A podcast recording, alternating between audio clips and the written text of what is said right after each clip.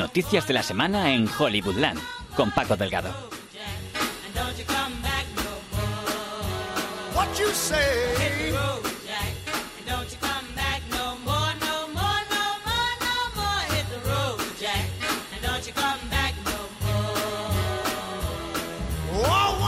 Hola, ¿qué tal? Bienvenidos a Hollywoodland esta segunda semana de marzo, una semana cargada de friquismo, plenitud de noticias que harán las delicias de los aficionados a los cómics, Star Wars o la ciencia ficción. La primera de ellas nos sitúa en el Olimpo de los seriéfilos, longitud 40 grados, 44 minutos, 8 segundos y latitud 74 grados, 10 minutos, 20 segundos. Más coloquialmente, Nueva Jersey, porque hay anuncios, sí, sobre la serie de HBO Los Soprano. Volverán.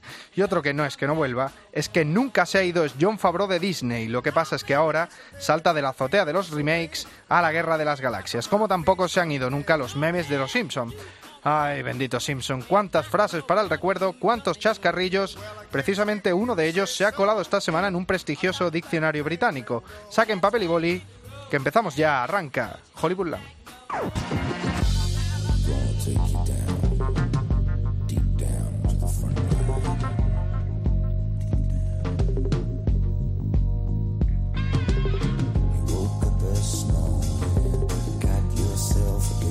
Seis temporadas duró el periplo de Tony Soprano en la televisión. El 10 de junio de 2007 nos despedimos de una serie que supuso un paso de gigante en cuanto a calidad televisiva, un hito que se convirtió en leyenda cuando su protagonista James Gandolfini murió seis años después de un infarto.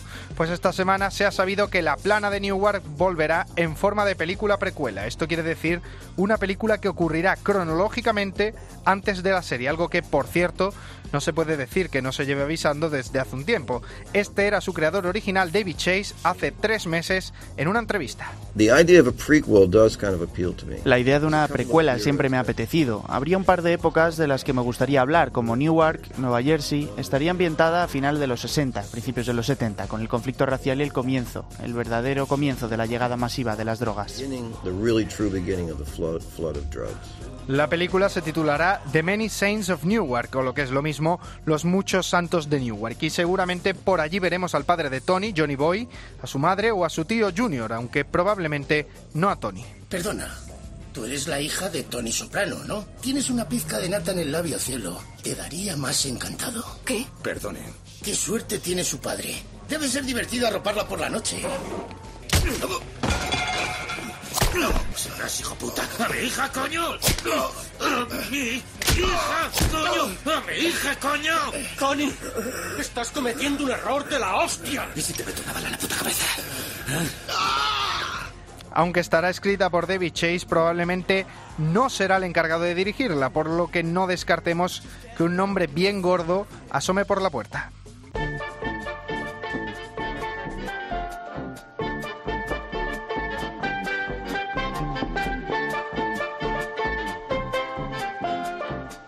Como comentamos hace varias semanas, Disney tiene pensado lanzar una plataforma similar a Netflix y HBO para 2019 y para darle el mayor pistoletazo de salida posible, El Comodín es una serie a imagen real ambientada en el universo Star Wars.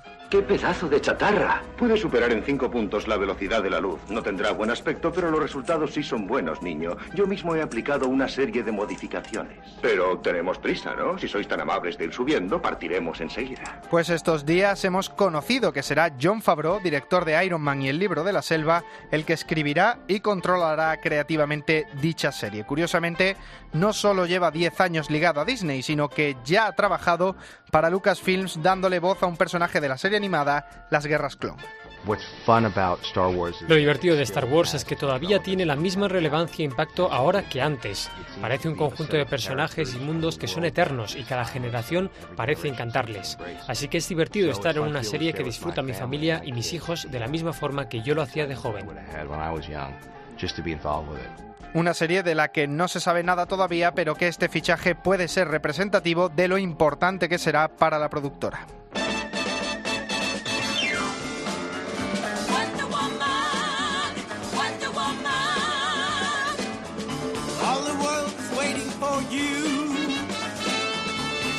La película de Patty Jenkins del año pasado Wonder Woman fue todo un exitazo de crítica y taquilla, tanto que su segunda parte es la única película de los personajes de DC Comics todavía por escribir, pero que Warner Bros. desarrollará sí o sí. No, tenía que ser él. No pueden ser ellos. Diana, la gente... es- no, yo... Mi madre tenía razón. Me dijo el mundo de los hombres no te merece. No merecen nuestra ayuda, Steve. No, lo que merecen importa no es lo que merecen, lo que... ayudemos. A lo mejor, a lo mejor no. Pero no... Lo que importa no es eso, lo que importa es lo que uno crea. ¿Crees que no lo sé después de todo lo que he visto? ¿Crees que no me gustaría decirte que la culpa es de una sola persona? No lo es.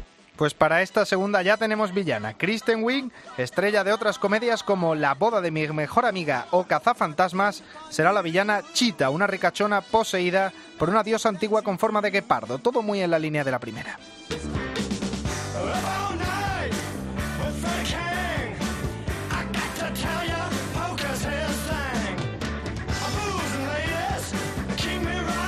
Uno de los proyectos que más traía de vuelta a los titulares a Steven Spielberg era la adaptación de la novela de Daniel Wilson, Robopocalipsis. Sin embargo, ya avisamos hace unas semanas que lo próximo de Spielberg en el calendario ya está cerrado. Indiana Jones 5 y West Side Story. Por lo tanto, hay que endilgarle el proyecto a alguien. ¿Y quién ha sido el afortunado?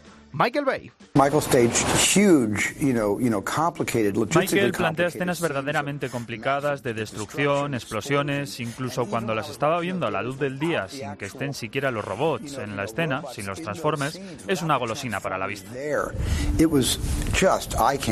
Como si fuera casi paródico, hablaba así Spielberg de Michael Bay cuando le endilgó ya previamente la saga Transformers, que el director de ET se limitó a producir. En este caso, Bay le releva en una película de una ciencia ficción menos ruidosa y bueno, esto es un fragmento de una de las escenas clave en el cierre de la primera trilogía Transformers.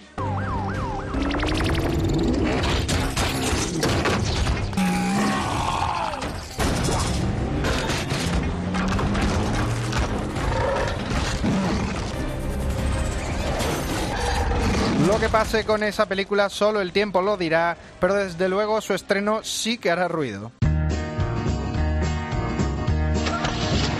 Can you name the truck with four-wheel drive? Smells like a steak and seats 35. Canyonero, Canyonero. Well, it goes real El cañonero, parte fundamental en la mitología de esa maravilla televisiva que es Los Simpson, y entre esos momentazos hay uno que transcurre durante el episodio Lisa la iconoclasta o Lisa contra el mito de Jebediah Springfield. Este momento en concreto. Señor Springfield, ¿cómo puedo yo aspirar a tal grandeza? Un espíritu noble ensanchece al hombre más pequeño. ¿Ensanchete a mí? Nunca había oído esa palabra hasta que llegué a Springfield. Pues hija, no sé, a mí me parece una palabra de cuento. En inglés, en bigger, era una palabra inventada que representaba la ignorancia de los habitantes del pueblo hasta en el lema de la ciudad, que está mal escrito. Pues ya no lo está, porque el diccionario Merriam-Webster lo ha incluido esta última semana. Eso sí, solo la palabra, nada del lema completo. Que la leyenda de Yerería también es valiosa. Hace que la gente de aquí saque lo mejor que hay en ella. Dijera quien lo dijera, un espíritu noble ensanchece al hombre más pequeño. Podrá ser que sigamos teniendo como ídolos a piratas con lengua de plata. Can you name the truck with four-wheel drive? Smells like a steak and seats 35. Canyonero, Canyonero. Y antes de irnos, un par de apuntes. Los hermanos Duffer, creadores de la serie Stranger Things, han sido acusados esta semana de abusar verbalmente de miembros del set. Lo ha hecho una miembro del equipo que ya ha anunciado que no volverá para la cuarta temporada. Tanto los Duffer como Netflix lo han negado. Y Michael Caine se suma a la lista de actores que asegura que no volverá a trabajar con Woody Allen. Pero un momento, ¿cuándo fue la última vez que trabajó con Woody Allen? Ah, ah, sí, en 1986. Canyonero.